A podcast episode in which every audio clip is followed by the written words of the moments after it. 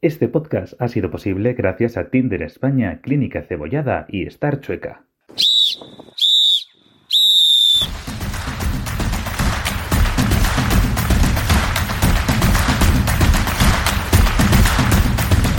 Empieza tercer tiempo con Titanes.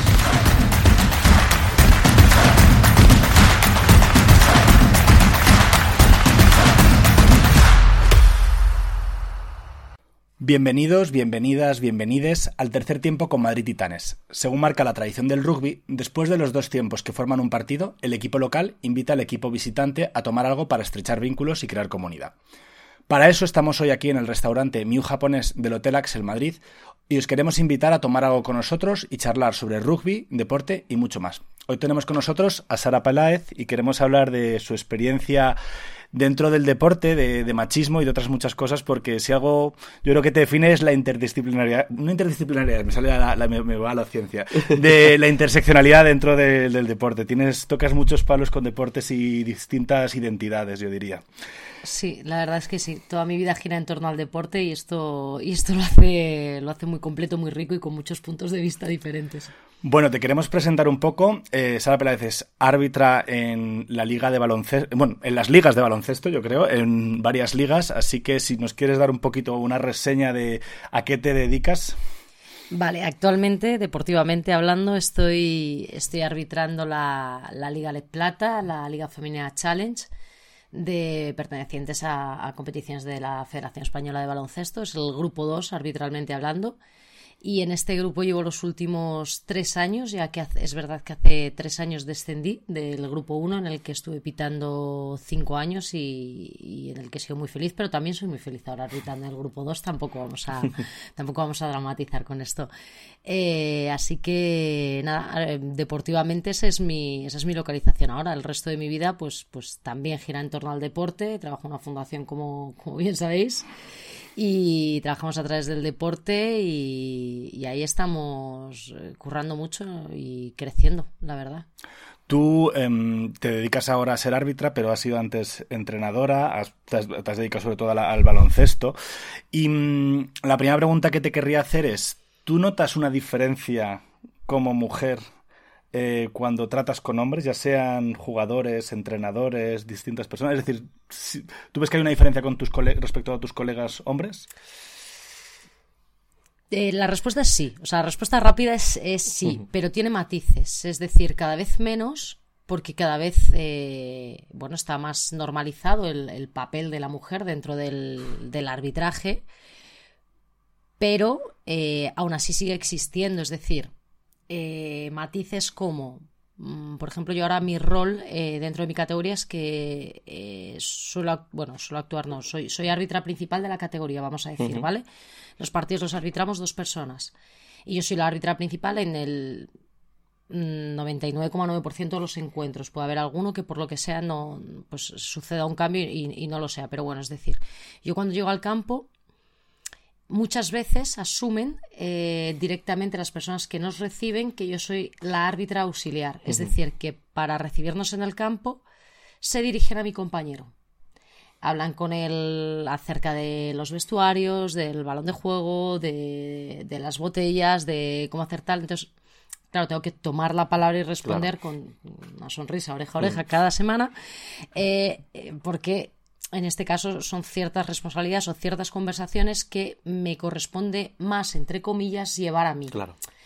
Que no es que haya ningún problema, entiéndeme, porque hablen con mi compañero, pero que simplemente se asume eh, que, que, es él el que, el que viene de árbitro principal. Es verdad que esto, pues cada vez también me pasa menos porque al final a mí me conoce mucha gente en la categoría, entonces eh, sí que más o menos todo el mundo tiene ubicado, ubicado mi rol, pero a lo largo de los años ha pasado esto, ha pasado también, y te lo pueden decir cualquiera de mis compañeras, llegar a un campo y que se asuma que no somos las árbitras, sino las oficiales de mesa, ya. las auxiliares. Entonces, eh, y esto es, esto es una tónica habitual eh, que, que, que nos sucede, y estoy segura que mis compañeras entrenadoras eh, les puede pasar que si tienen, por ejemplo, un segundo entrenador varón, también suceda que incluso el equipo contrario llegue y salude mm. al, al, compañero. O sea que sí que sí que nos pasa por pues por inercia, por inercia social. incluso eh, siendo árbitra en la liga femenina. Porque sigue habiendo mayoría de entrenadores o vas viendo un cambio o cómo va. No, no, sigue habiendo mayoría de entrenadores. O sea, esto es como, esto es como, como lo que seguro que sabéis que hasta la hasta la federación con mayor número de licencias femeninas en este país, que es la gimnasia rítmica, está presidida por un varón. Ya. Eh, entonces, pues es un poco lo mismo, ¿no? En, eh, la liga femenina, porque dices, bueno, pues en la liga femenina de baloncesto hay que vayan haciéndose... Vale, no, no, no, esto no sucede. O sea, no, no sucede... Eh, tendría que hacer cuentas ahora del número de, entrenadoras que hay, porque el Celta de Vigo que subió lo llevó una mujer, el, el Araski también, el IDK también, pero bueno, ¿qué te diría? Que vienen siendo tres, cuatro, cinco entrenadoras máximo en la liga femenina y en cambio en la ACB, eh, que es la máxima categoría masculina, no contamos con ninguna mujer. La que ha estado más, más cerca todo esto ha sido Ana Montañana, que estuvo como segunda entrenadora del Fuenlabrada. De ahí Ana ha estado entrenando equipos eh, masculinos fuera de España, es verdad que lo ha hecho, y este año de hecho comenzó su temporada entrenando un equipo masculino en la LED Plata, en la categoría que, yo arbitro. Y ahora acaba de fichar por un equipo femenino de, primera división de la Liga Femenina Endesa. Se ha ido al Jairis. Creo que me he quedado con ganas de arbitrarla, eh, también me apetecía verla. Y es la única mujer que ha pasado por la LED Plata que yo sepa. Claro. Y a la LED Oro tampoco existe. Entonces. Eh, ¿Y qué crees que es lo que está frenando ese salto? Porque jugadoras hay para llenar eh, tantas ligas. O sea, que está frenando ese salto a empezar a, dedicarse también a ser entrenadoras o incluso árbitras. Pues es una pregunta muy interesante que yo de hecho, por ejemplo, hace poco, bueno, eh, conozco mucha gente y, últimamente tengo como, como más relación con, alguna entrenadora y, y se lo he preguntado porque al final yo soy de otro estamento y, yo te puedo hablar de mi estamento, pero creo que al final sí que tienen bastantes puntos en común. Primero, pues eh, un punto clave que siempre lo es para todo en la vida, que es eh, el hecho de la existencia de referentes. Claro, totalmente. Eh, si algo no lo veo, pues no, no creo que es mi lugar, no, no me identifico con ocupar ese espacio si yo no veo que ese espacio está siendo ocupado por mis semejantes, ¿no? Entonces, eh, primero, pues en, relación a la ocupación de espacios. Y bueno, después porque la, al final el, el, papel de, la mujer es un papel de riesgo en el, en el deporte. Muchas veces como entrenadora, tal vez algo menos. Me imagino como jugadora, pues sí implica muchas cosas. Es decir, yo sí, sí, si de base el salario al que puedo optar no tengo garantías de que me libere de tener otra ocupación profesional y ya estoy duplicando ocupaciones profesionales y esto en el deporte profesional es algo muy duro y muy complicado. Ya sabéis qué nivel de entrenamientos hay, qué nivel de todo. Entonces, pues yo entiendo que eso sea un freno, porque, ostras, pues porque mm, Silvia Domínguez hay una, que Casas hay una, ¿sabes? Pero es muy complicado llegar a esas posiciones y en cuanto a entrenadoras, pues igual, eh, faltan referentes. Tenemos ahí a Ana Montañana, que para mí es actualmente la máxima referente en, los banquillos. Eh, no, no, no, porque sea la que más tiempo lleva, porque, porque no lo es, porque tanto, bueno, eh, en otros equipos hay otras entrenadoras que llevan más tiempo, pero sí es la que ha llegado a una categoría más, más alta ahora mismo. Y, y luego me decía mi, mi colega, me decía también que hay miedos que hay miedos, miedos a enfrentarte a, gestionar los, los, egos de un banquillo masculino, que son diferentes a los egos de un banquillo femenino, que también, ojo, o sea, diferentes no quiere decir ni más fáciles ni más complicados, porque cada banquillo tiene, tiene lo suyo. Tiene lo suyo. El nuestro tiene muchos egos y se suman muchas cosas. Exactamente, entonces, eh, pues bueno, eh, supongo que es una mezcla de factores, los, los salarios, la falta de referentes, los, los miedos internos a, esto, a, enfrentarte a, unos egos masculinos que no estás acostumbrado a manejar. No sé, pero sería muy interesante mm. hacer un estudio. También mm, yo mm, llevándolo a, ¿no? Yo que he empezado en el deporte hace muy poco, yo antes de hacer rugby no, no hacía nada, y ahora como jugador dices, vale, eh, ¿cuál es el futuro? Dices, yo puedo verme como mejor o peor jugador, pero plantearte, ahora tengo que em, dirigir yo y decidir sobre el, juego de toda esta gente y que confíen en mí y qué tal.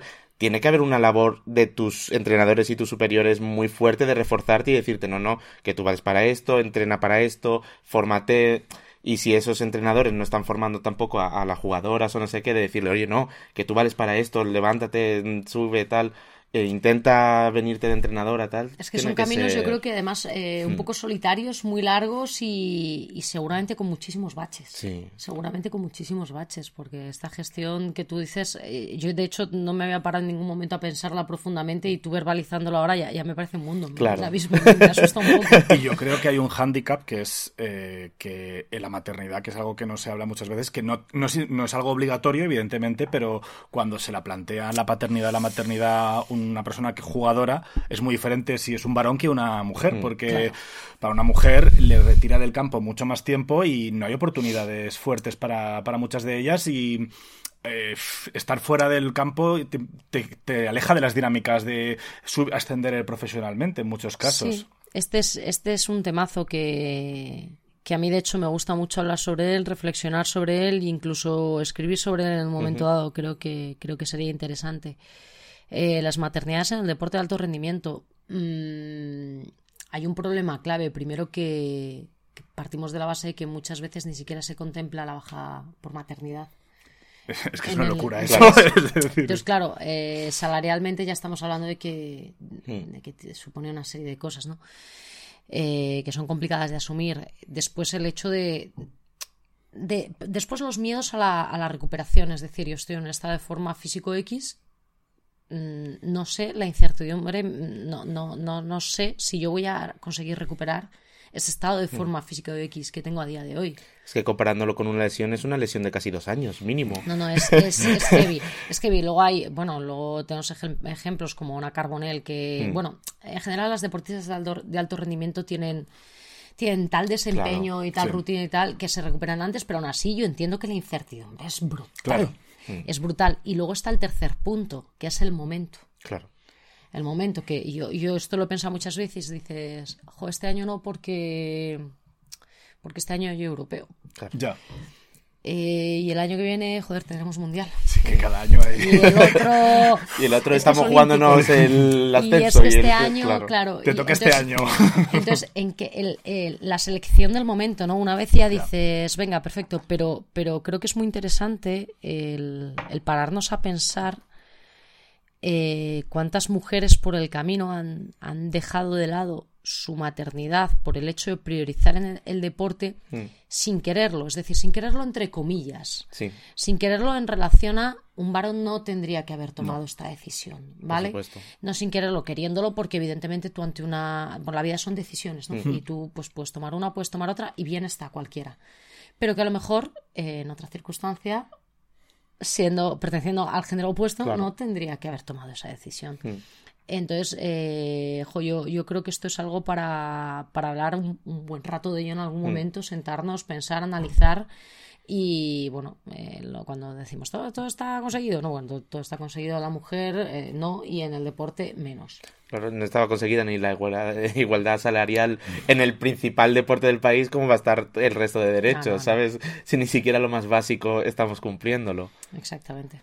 A mí me gustaría citar un hecho de, tu vida profesional, que es el arbitraje de la Copa de la Reina con un trío arbitral femenino. Creo que es la primera vez y la única que se ha repetido. Tus compañeras eran Asun Langa y Laura Piñeiro, si no me equivoco. Eh, eh, esas son las de... Hay dos... Ah, pues me equivoco entonces. esas son Asun Langa y Laura Piñeiro. Arbitramos las tres juntas el primer partido con tres mujeres que fue en Girona. Ah. Eh, no me acuerdo de quién era el equipo visitante, que me perdonen. Eh, y esa fue la primera vez en la historia. Y en la Copa. La Copa de la Reina. Eh, Yasmín Alcaraz, Asunción Langa, Sara Peláez.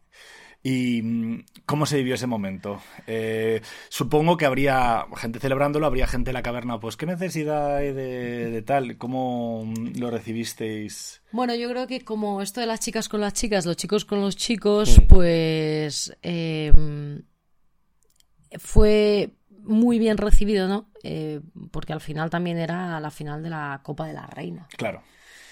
Eh, no sé, no puedo, no puedo certificar que la reacción hubiese sido la misma si esto hubiera sucedido en la, en la Copa Princesa, en la Copa de la Leboro, por ejemplo. Quiero pensar que sí, pero, pero bueno, el hecho es que fue en una Copa femenina. Mm, creo que fue un momento muy bonito. Los dos partidos, tanto el, que pitamos Asun Laure y yo, como la final de la Copa de la Reina, evidentemente por pues por, por, palmarés, por, por, importancia del partido, etcétera, eh, pues siempre mejor la final de la Copa de la Reina, ¿no? Pero bueno, aquel partido de liga regular tuvo también mucha, mucha repercusión, se nos dio, se nos hizo mucho altavoz. Eh, en, medios, en, redes sociales y, creo que esto es importante porque creo que ah, qué necesidad de darle tal pues, pues sí que, sí que hay necesidad porque como tú bien decías antes lo que no mostramos no existe. totalmente. Entonces si, si omitimos el mostrar ciertas cosas como ha sucedido esta semana pasada que es la primera vez que dos mujeres han arbitrado un partido en ACB Yasmin Alcaraz. Eh, nuevamente que ya subió a ACB y Esperanza Mendoza. Y es necesario decirlo, claro que es necesario, porque es que si no las cosas pasan, pasan de puntillas. Eh, y esto es como cuando se habla de, que es que a mí es una cosa que me hace muchísima risa también todo el rato, en la discriminación positiva. Mm. es, una cosa que, es, que está muy mal vista, está, está fatal. Lo que pasa es que no nos damos cuenta de que son los varones cis hetero los que han tenido discriminación positiva a lo largo de la historia. Oh, sorpresa, ¿sabes? Quiero decir, tú has tenido una discriminación positiva a lo largo de la historia. No sé qué te alarma tanto de una discriminación positiva ahora. O sea, llevas disfrutándola eh, por los siglos de los siglos. Esto que, esto que tú estás nombrando ahora. Pues es que no te habías dado cuenta. Porque desde el privilegio todo es precioso. Y cuando yo tengo esta pérdida de privilegio, es cuando ya no me gusta porque estoy perdiendo parte de mi privilegio. Entonces la discriminación positiva es horrorosa. Es, satán. y mm, yo te quería preguntar, tu, actividad como árbitra, eh, entiendo que sí que has arbitrado partidos eh, masculinos y con otras compañeras. Em, ¿Hay más violencia? contra vosotras en esos partidos. Es decir, los árbitros, los árbitras tienen que sufrir violencia porque al final es, muy difícil. como tú misma has dicho que yo querría el insulto va en el sueldo, que me parece una frase terrible en el sentido de que tengáis que sufrir violencia así porque sí. Pero ¿tú crees que hay más violencia contra las árbitras, especialmente cuando arbitran partidos masculinos? Porque es un poco como que no. Está la idea de. Esta tía no sabe por qué viene a hmm. arbitrar aquí, ¿no? Bueno, la idea, yo creo que el, el imaginario colectivo, ¿no? Yo no, pero. o espero que no. a ver, todo, todo lo que diga es probablemente es una opinión. Claro. bueno, pero tú. Una vivencia personal. Todas tenemos una, una opinión. Mi opinión es, es que sí. ¿Por qué? Porque en el baloncesto femenino intrínsecamente hay más empatía hacia las mujeres. ¿Por qué? Pues, pues porque o sorpresa hay 10 tías jugando eh, entre ellas. Entonces, bueno, pues eh, creo que hay cierto grado mayor de empatía hacia, hacia nuestra labor en general. En, por tanto, en el baloncesto masculino hay, eh, por norma general y sin irnos a extremos, menor aceptación del, arbitraje femenino. Y como digo, es como siempre digo, esto está cambiando, ¿vale? Es una tendencia que está cambiando y que cada día tal. Pero bueno, eh, seguimos teniendo eh, ejemplos en los, dos, en los dos lados. Por ejemplo, mi compañera Paula Lema hace no tanto tuvo que, que sufrir una serie de insultos, una situación muy, muy, muy desagradable arbitrando si no me equivoco, en Benvibre. Benvibre es un equipo femenino. Claro, que... Y hubo que vetar la entrada a esa persona que estuvo machacándola durante X tiempo durante el partido y se le vetó de por vida entrar. Mm, y esto era un partido femenino. Claro. ¿Vale? Y también ha sucedido en partidos masculinos, evidentemente, compañeras el año pasado, eh, quiero recordar, Gema Palanca, una compañera aquí del comité madrileño, no sé si eran un partido, o sea, no sé si fue el año pasado hace dos, porque ya la memoria es frágil, dijo estas edades. esto pasa, esto pasa. Esto pasa, eh, pero bueno, y era un partido masculino en que le dijeron algo así como, esto es un deporte de hombres, tú no entiendes, no, no estás entendiendo lo que pasa aquí, ¿no? Claro. Entonces, por desgracia, ejemplos vamos a tener en los, en los dos lados, y ya te digo, y de antes de ayer, o sea, que es que lo de Benvibre con mi compañera Paula, fue antes de ayer, ha sido esta mm. temporada y es un partido femenino. Entonces, bueno, pues, y, claro, y los insultos eran del orden vete a fregar, del orden. bueno, era, eran insultos machistas. Insultos machistas que yo no sé exactamente mm. cuáles, cuáles fueron, porque eso es labor de Paula, que es la que lo reflejaría en el acta, y, y de comité de competición que decidiría sobre ello, ¿no? Pero luego, fuera eso, es verdad que la gente va al insulto fácil. Claro. Y el insulto fácil, en el caso de una mujer, es el insulto machista. Mm. Igual que en el, en el caso de un señor que no tiene pelo, es hablar de su alopecia. Claro. Y en el que si hay uno que lleva gafas, pues será llamarle gafotas. Entonces, el insulto fácil es el insulto fácil. Pero la, la pena y la desgracia es que el insulto fácil en la mujer es el insulto machista. Claro. Sí, sí. Lo que pasa es que, eh, por ejemplo, al menos en rugby, el, eh, la persona que arbitra eh, es súper respetada. De hecho, les tenemos que tratar de señor o señora. eh, y si te metes con esa persona, vas a perder. A mí me sorprende que no haya esa figura de respeto en otros deportes, porque al final tú tienes la capacidad de, de- de- de amonestar a quien sea y. y, Eres tú el que está dirigiendo el juego, en el fondo. Entonces, eh, ¿por qué no yo creo que en general en- a ciertos hombres se les reconoce más porque se puede eh, reconocer, es decir, no entiendo cómo no hay una labor mayor de las federaciones o de los o de los entrenadores, entrenadoras por, por intentar reconocer la figura, ¿no? En esos momentos. Sí, a ver, partimos de la base que vosotros venís del privilegio más absoluto que es el rugby. Totalmente. El rugby es un privilegio. Y esto es así, no pasa nada. Lo sabemos La todas. tercera regional B es un privilegio. Ah, estamos en la A. La- la- Es un privilegio absoluto y lo sabéis. O sea, Sí, pertenecéis sí, a un sí. deporte que es, que es eh, muy noble, ¿no? Este, este, este deporte villano es jugado por caballeros. ¿no? Sí. Y aún así ha habido casos de energúmenos hace dos días. Sí, hace dos De- días, Sí, sí. sí. Pues aún así, Mm. con todo y con eso, eh, pertenecéis a un, a un deporte que es maravilloso, privilegiado y con unos valores que, que, bueno, que es que ya los quisiéramos los demás deportes. Tampoco os Mm. voy a engañar. Ya quisiera yo un tercer tiempo, ya quisiera yo este respeto. Es verdad que dentro de la cancha eh, la cosa cambia. O sea, es pues, puede haber episodios como el que le pasó a mi compañera Gema, que es dentro de la cancha y he recibido de un jugador.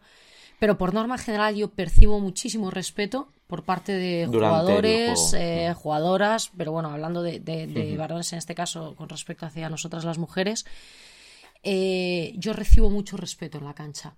Bien, es cierto que va unido a que yo llevo un- una carrera arbitral, vamos a decir, media, ¿vale? No, no es larguísima porque hay gente que lleva 30, 40 años, yo llevo 20 años en las canchas, que puede parecer mucho, son, pero, pero luego la Federación Española al final llevo 10 años, que no es una carrera súper larga.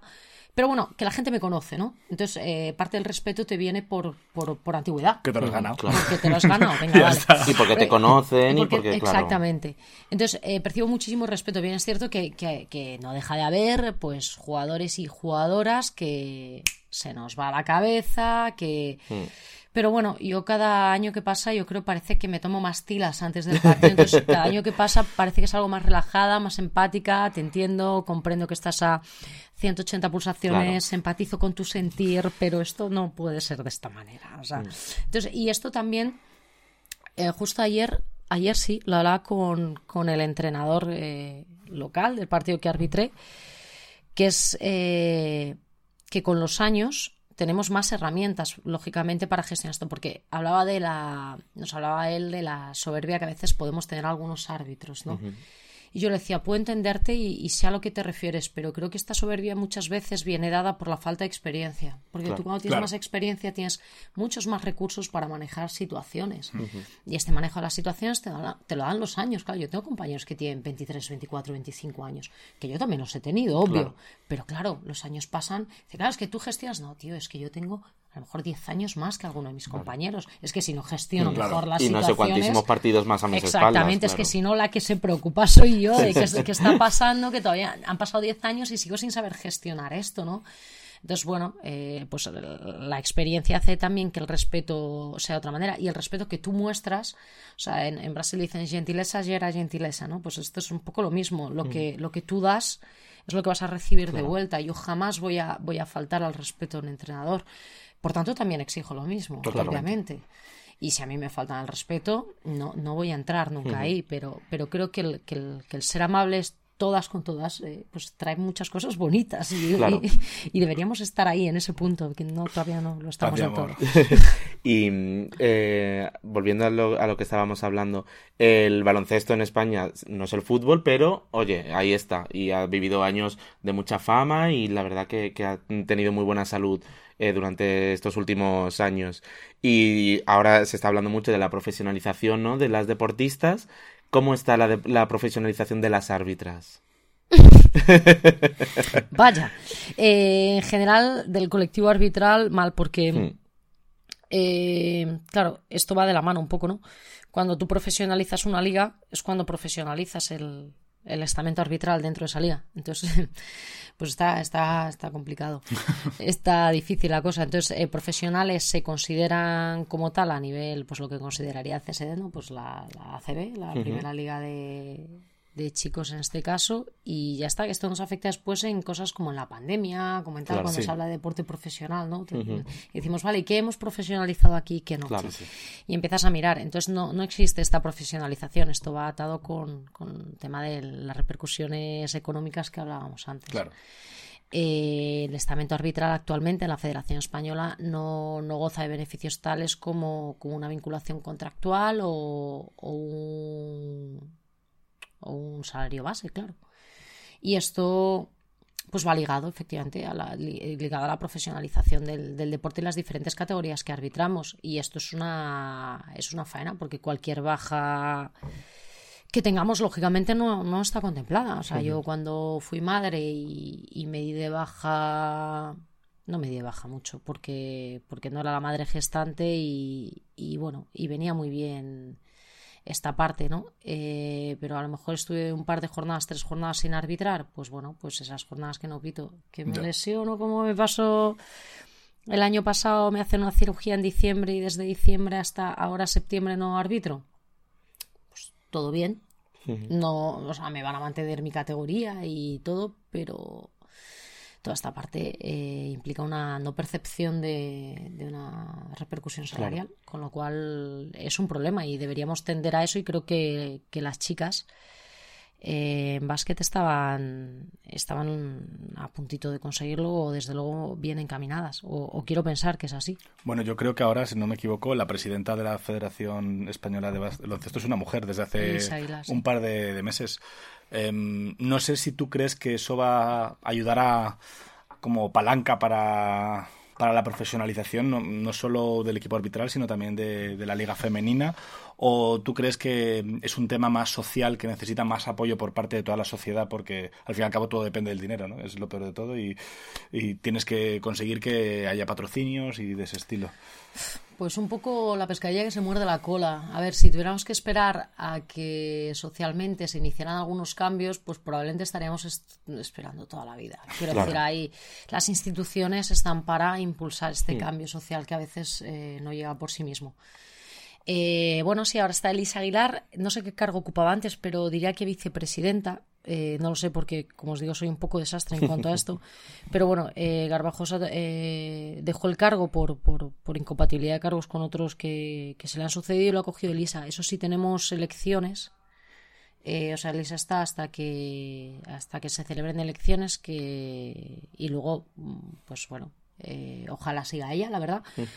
Elisa, no sé si lo sabéis, pero bueno, Elisa es exjugadora profesional de baloncesto también y, y desde luego eh, tiene las, las, herramientas y tiene, tiene la, la, posición y tiene la experiencia y las vivencias como para querer impulsar y ser impulsora de, de este cambio que tiene que, suceder porque bueno pues porque sí que o sea es, es fundamental es que es que claro, estamos hablando de algo que, que para mí es tan básico pero claro. pero está tan lejos eh, que es el hecho de que una deportista profesional pueda dedicarse profesionalmente realmente a su deporte y no tenga que ir después a, con todos mis respetos, que es maravilloso, pero a entrenar a los cadetes para contribuir con el club y complementar un salario, que es bajito.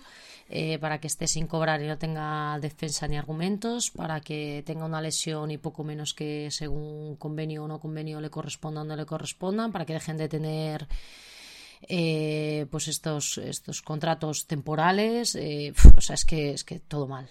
Todo, todo. mal. Claro. Yo te quería hacer otra pregunta, saltando un poco, pero tratando el tema. Eh, bueno, hace unos meses, a finales de agosto, estuvo el famoso episodio de Rubiales y todo el movimiento de se acabó, ¿no? Em, ¿Ha repercutido de alguna manera en baloncesto? Em, evidentemente, pues es un tema muy delicado, pero quiero saber si es un movimiento, si eh, a nivel deportivo ha habido eco en algunas otras disciplinas o si tú conoces. Mm, diría que no. O sea, no, no, no tengo conocimiento de ningún movimiento que se haya producido, iniciado o, o revuelto a raíz de, de, este movimiento iniciado a raíz de, del fútbol y los sucesos eh, posteriores a, Sí. a ganar el mundial. Eh, no, no, pero bueno, al final eh, creo que es un. Esto sí que es un cambio social. Sí. No creo que. Creo que el- en este caso, por circunstancias, se inicia donde se inicia, pero bueno, es que quiero decir, se acabó, ni una más ni una menos. Yo sí te creo, o sea, quiero decir, ¿cuántos, cuántos hacen falta? O sea, eh, lo, lo decimos a gritos, lo Sí. decimos a gritos eh, cada vez que sucede algo, lo decimos a gritos cada, cada 8 de marzo es cuando nos dejan salir a gritarlo, no, no, porque, no porque tenga que ser un día al año, que ni mucho menos. Eh, o sea, es, es, es constante. O sea, no, no, ¿cómo, ¿cómo explicaros? Es que a veces, a veces lo pienso y, y, bueno, yo me muevo con gente muy empática en el universo, pero aún así creo que es muy difícil llegar a entender eh, lo que supone muchas cosas, lo que supone sentirte acosada, que yo, por desgracia, no, no pertenezco al mínimo porcentaje que nunca ha sufrido acoso, yo pertenezco al máximo porcentaje que alguna vez ha sufrido acoso, ya sea en la calle, ya sea laboral, ya sea por compañeros, ya sea por lo que sea, o sea, es, es constante, está tan, tan dentro, tan metido dentro de nuestras vidas que es súper complicado explicaros cómo, cómo, es, eh, cómo es salir a la calle por la noche, cómo es eh, subirte a un taxi, cómo es eh, salir a hacer una ruta. Yo, yo me. Yo me, me voy de viaje muchas veces sola porque me gusta. Porque te apetece. Me apetece, me, gusta No hay que dar ir por ahí. No hace a- falta justificación. me gusta ir por ahí a patear sola. Mi madre siempre está acojonada, como, Claro. eh, pero vas a dormir ahí sola. Claro, yo me voy con el coche camperizado, lo tiro en algún lado, duermo, tal. Es como, bueno, sí, sí, sí, porque Claro. si dejase de hacer todo lo que a lo mejor no estaba presupuesto, pues es que no haría nada al final, chico.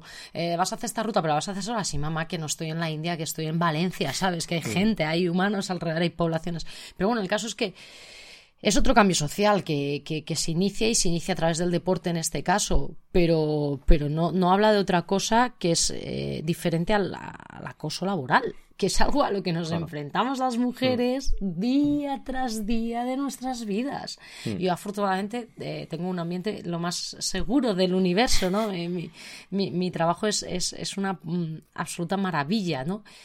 Eh, pero esto es, esto es eh, otro grito más, otro hashtag más, otra manifestación más, pero insisto, de los muchos que hay. No, no, no nos estamos dando cuenta que aquí hay, hay mucho por hacer y, y, y bueno, y que parece que, bueno, como siempre la víctima es, es Satán, claro, porque, Sí, que porque parece. se ha aprovechado de eh, joderle la vida a, Sí. a una persona y a raíz de eso, a raíz de, de fastidiarle la vida, ha dado las campanadas. ¿eh? Esto, es, esto es la lectura, la lectura. Sí. Y que parece eso, que si no es a empujones no, no vamos a, a llegar a nada. Y tiene que venir una ola detrás de otra cuando no, no. Esto es Bueno, ya y que sea, continuo. por supuesto, visible, retransmitido, Sí, sí. comprobable. O sea, que no tengamos que fiarnos de la palabra Sí. de nadie, que sea y algo- aún así. Y bueno, aún así. y aún Y así, aún así había, lo van a poner en sí, duda. había lecturas de la imagen, de si había cuatro piernas, tal cual, en plan. Y aún sí. así, efectivamente, entonces, eh, claro, pues está, está difícil. Bueno, te queríamos preguntar dos últimas más, eh, porque tienes un perfil muy interesante y queríamos saber, eh, bueno, colaboras creo que actualmente todavía en- con la, la agrupación deportiva ibérica, Con Adi. con Adi, y te queríamos preguntar cuál es tu labor ahí. Eh, bueno, para aquellos que no lo sepan, aquellas personas que no nos escuchen, es la agrupación que, em, que engloba a todos los clubes LGTB inclusivos y aquellos que quieran participar en la lucha LGTB inclusiva dentro del deporte. Y nada, te queríamos preguntar cuál es tu experiencia, cómo intersecciona ser, ser mujer, estar en ADI, todas esas cosas. A ver, yo tampoco. no, yo no os voy a engañar. Eh, sí, sí estoy de alguna manera vinculada con Adi, lo estaba más con la anterior eh, legislatura. Y me encanta poder eh, participar, ayudar, eh, si me llaman y me. Y pues oye, Sara, eh, sería interesante que pudiese hablar de esto aquí, en este lugar, que nos cuentes tal, que nos cuentes. Estoy más que disponible. Por desgracia, me gustaría poder estar más presente, pero la vida me come. Normal, normal. O sea, la vida me come, tengo tres hijos, eh, dos trabajos, eh, una vida social muy rica y muy maravillosa. Entonces, el día a día me come, me devora y no me da para más. Ahí hace una labor maravillosa que yo he visto más de cerca antes, pero sigo viendo ahora y sigo siguiendo de cerca ahora. Y sigo hablando, Isma me ha escrito esta mañana, de hecho, eh, Oti, que está en, en la parte de mujer y deporte, bueno, es que no os lo perdáis, Oti. Eh, resulta que, que, bueno, en fin, por cosas de la vida, eh, Patri García, que es colega mía, pensé, comí con ella un día y salió para trabajar, para hacer algo juntas con la fundación. Qué fuerte. A ver si era fuerte. posible. Y de ahí me manda con Otillo, pues ya estamos. Claro. Esto Estamos todas conectadas. Al final es que somos cuatro o cinco. Estamos todas conectadas, o sea, qué fantasía. Entonces, bueno, eh, lo están haciendo muy bien, se mueven mucho, como el observatorio también. Eh, luego, para mover casos concretos, creo que es una. O sea, creo que está muy bien también la, la- Para mí, una de las labores más importantes que hace Adi también es la de apoyo. La de apoyo cuando no sabe la gente a quién dirigirse, la de apoyo cuando no puedo tramitar una licencia federativa y no tengo a quién acudir. Claro.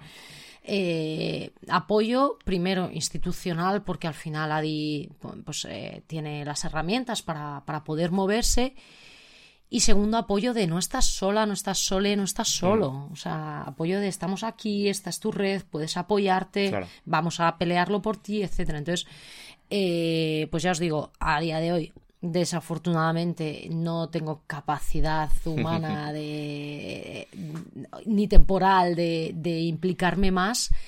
Pero, pero me encanta colaborar con ellas y, y cualquier cosa que, que- que pueda siempre, siempre voy a estar para, para echar un cable, para, para repetir, o sea, para hacer de, de repetición. Claro. exactamente, de retransmisora, etcétera. Y, jo, y que sigan, que sigan, por favor, porque que siga habiendo gente que quiere coger los mandos de, de, de esta asociación porque es, es necesaria.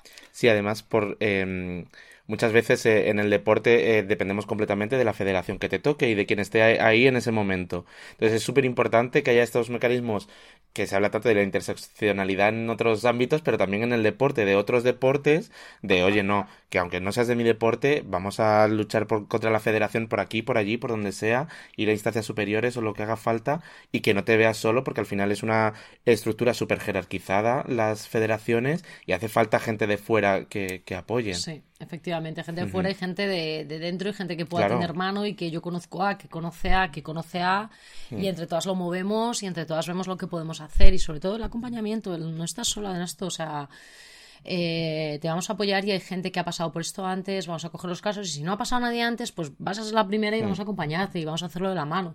Totalmente. Total. Y luego eh, también la Fundación Segunda Parte, en la cual eh, pues estás ahí ayudando a gente que ha tenido daño cerebral adquirido. Nosotros tenemos un poquito de experiencia, tenemos un podcast con eh, nuestro quinto podcast, creo, Sí. de la temporada pasada con Rafa. Eh, ¿Cómo es tu trabajo en la Fundación Segunda Parte? Eh, ¿Qué haces? ¿Qué, ¿A qué te dedicas? ¿Y cuál es tu experiencia allí?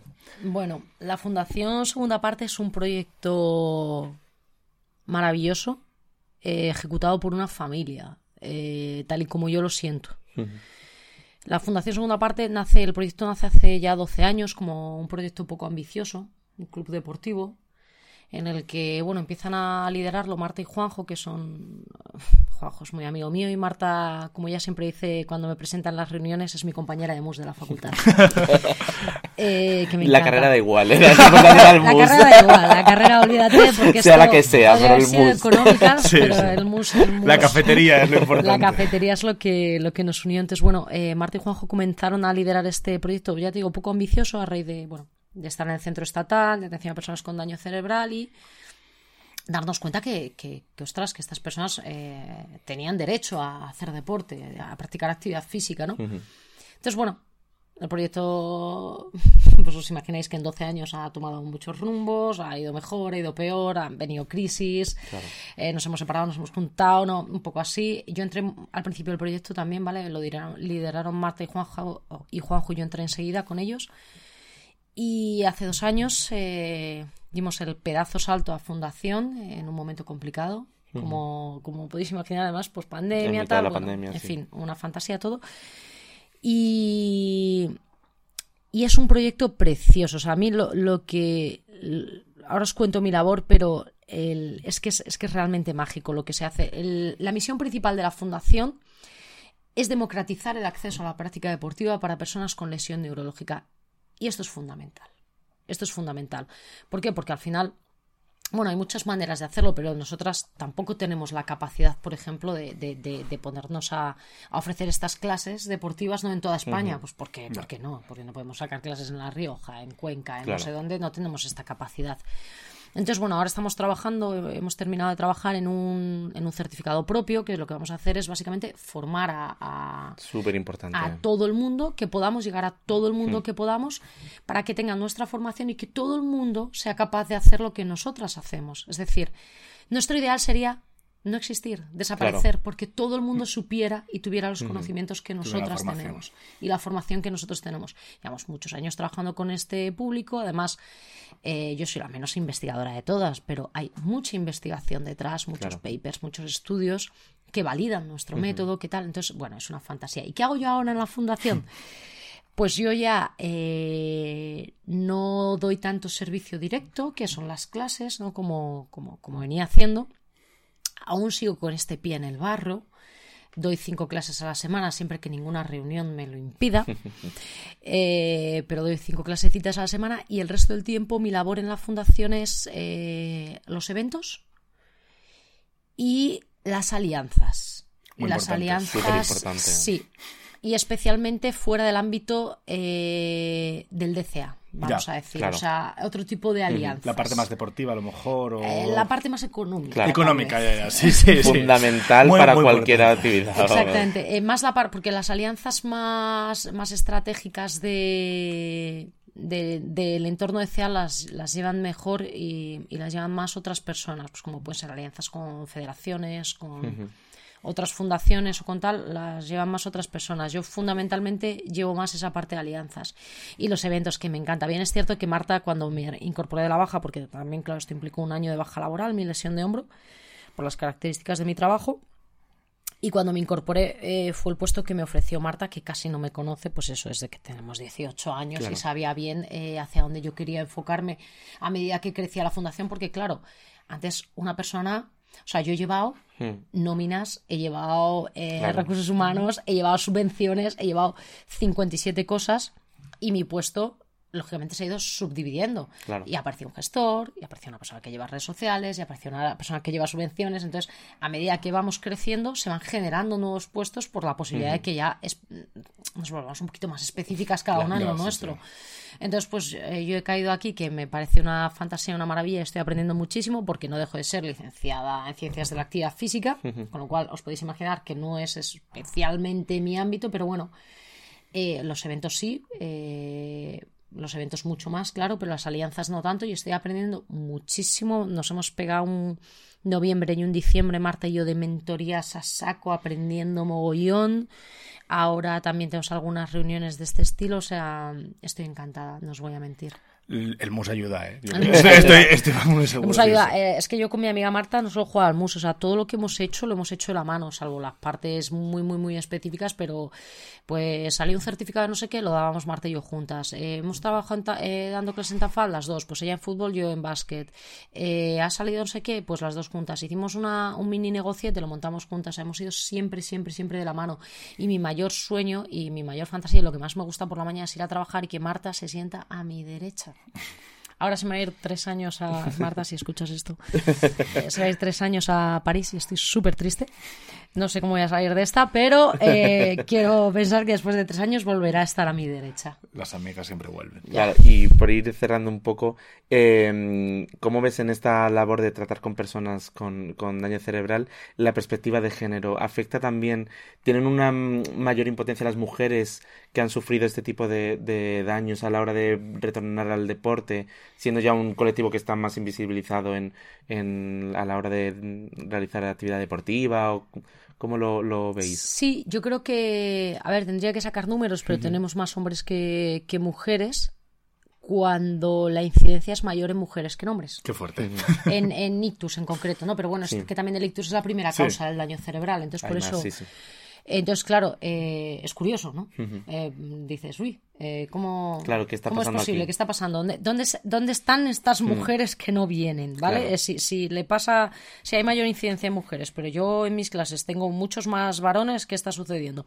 Pues probablemente eh, que de base también las mujeres practicamos menos deporte y menos actividad física que los varones. Por Claro. tanto, a la hora de sea lo que sea, que puede ser pues es un suceso traumático, un, un- un daño cerebral adquirido, eh, pues claro, mm, simplemente un hombre a lo mejor tenía más, eh, más, más costumbre, más hábito Claro. eh, físico-deportivo y una mujer tenía menos. Por tanto, a lo mejor eh, la mujer, después de salir de la parte superterapéutica de la fase subaguda, pues eh, se enfoca hacia otras cosas. Pues a lo mejor me lo invento, pero es que los hay. Pues eh, se va a un taller de pintura Claro, claro. sí, sí. Se va a untar, se va a otra serie de, de actividades terapéuticas que no tengan tanta relación con actividad física y deporte. Yo creo que va un poco por ahí, Claro. que viene pues, eh, pues lo de siempre. De antes, claro. Exactamente. Sí, y, sí. y si a mí me da un ictus, pues yo jamás dejaré de hacer deporte. Claro. Yo tengo unos hábitos deportivos que otra persona no tiene, sea varón o sea mujer en este caso, ¿no? Y esto se nota mucho, la diferencia entre persona activa y persona sedentaria a la hora de eh, recuperarse y retomar una actividad físico-deportiva. Ahí también importante el papel del terapeuta que mm, conduzca a esas personas a- Totalmente. hacia y, que, y vosotros, que ¿no? el- y que la actividad física del deporte salva vidas. Claro. Es que- sí, sí. que es Solo que hablamos hace- con Rafa. Exactamente, y hace que disminuya muchísimo la, la posibilidad de sufrir un segundo ictus en este caso, un tal. Entonces, eh, claro, para la prevención secundaria, la práctica físico-deportiva es fundamental. Y te hablo de la prevención secundaria porque yo trabajo con gente que ya tiene Claro, claro. Si no, te hablaría de la prevención primaria. Claro, sí, Que sí, también. bueno, que Que también. también, pero bueno. claro. pero te, te hablo de la secundaria porque es lo mío, pero la primaria también. O sea, el, el hecho de no ser una persona sedentaria hace que tú tengas muchas menos posibilidades de tener un accidente cerebrovascular. Claro. Entonces, eh, pues eh, el deporte salva muchas vidas y uno de nuestros enfoques y lo que estamos eh, estudiando a nivel estatal es cuántos costes sanitarios Ahorrar. somos capaces de ahorrar Qué guay. inculcando eh, ciertas prácticas físico-deportivas. Claro. Pues es un estudio que merece la pena. En, en- atención, en, en esto, en prevención secundaria, que es lo nuestro, Sí, insisto. Pero sí, sí, tenemos muchos números y es muy interesante los costes sanitarios que ahorraríamos si a todas estas personas que tienen lesión neurológica les inculcamos una práctica de actividad físico-deportiva. Y, y cómo, cómo intervendría eso en, en- número de citas médicas, número de gastos sanitarios. Y es, los números son bastante. Súper importante la, la labor que hacéis, entonces eh, queda, vamos, plasmado. Pues nada, vamos a ir cerrando. Eh, me quedo con una frase que has dicho, que es eh, todo el mundo tiene derecho a hacer deporte y me ha gustado, ya sea mujer, eh, Persona con orientación sexual, todo. Y te queremos agradecer tu lucha en esto, eh, regalándote nuestros cordones arcoiris. Ay, qué que se los regalamos a todas las personas que acuden al podcast. Es nuestra forma de reconocer que todos seguimos en lucha. Es, los, los damos a todos los jugadores que juegan por primera vez un partido con nosotros, jugadores y jugadoras. Y como ya eres parte de la familia de Titanes, ya eh, te tenemos en casa para siempre. Qué guay. Así que nada, muchas gracias por, por haber venido y por toda tu labor. Y cuando quieras te puedes venir a las Titánides. ¿eh? Tenemos equipo Sí, femenino, ¿eh? Sí, jopeta. Yo es que eh, esta corporalidad que, Que no, que no, que hay de todo, hay de todo. Hay todas las corporalidades. Oh, Pero pues bueno. nada, pues muchas gracias a vosotros, muy pues encantada, encantada de compartir este, este rato, de conoceros un poquito más y a las chicas no, pero a vosotros ya os he ido a ver alguna vez y, y sin duda iré alguna vez. Pues muchísimas gracias. Muchas Muchísimas gracias. gracias a todos los que nos escucháis y nos vemos muy prontito. Nos vemos pronto. Hasta luego. Chao. Chao.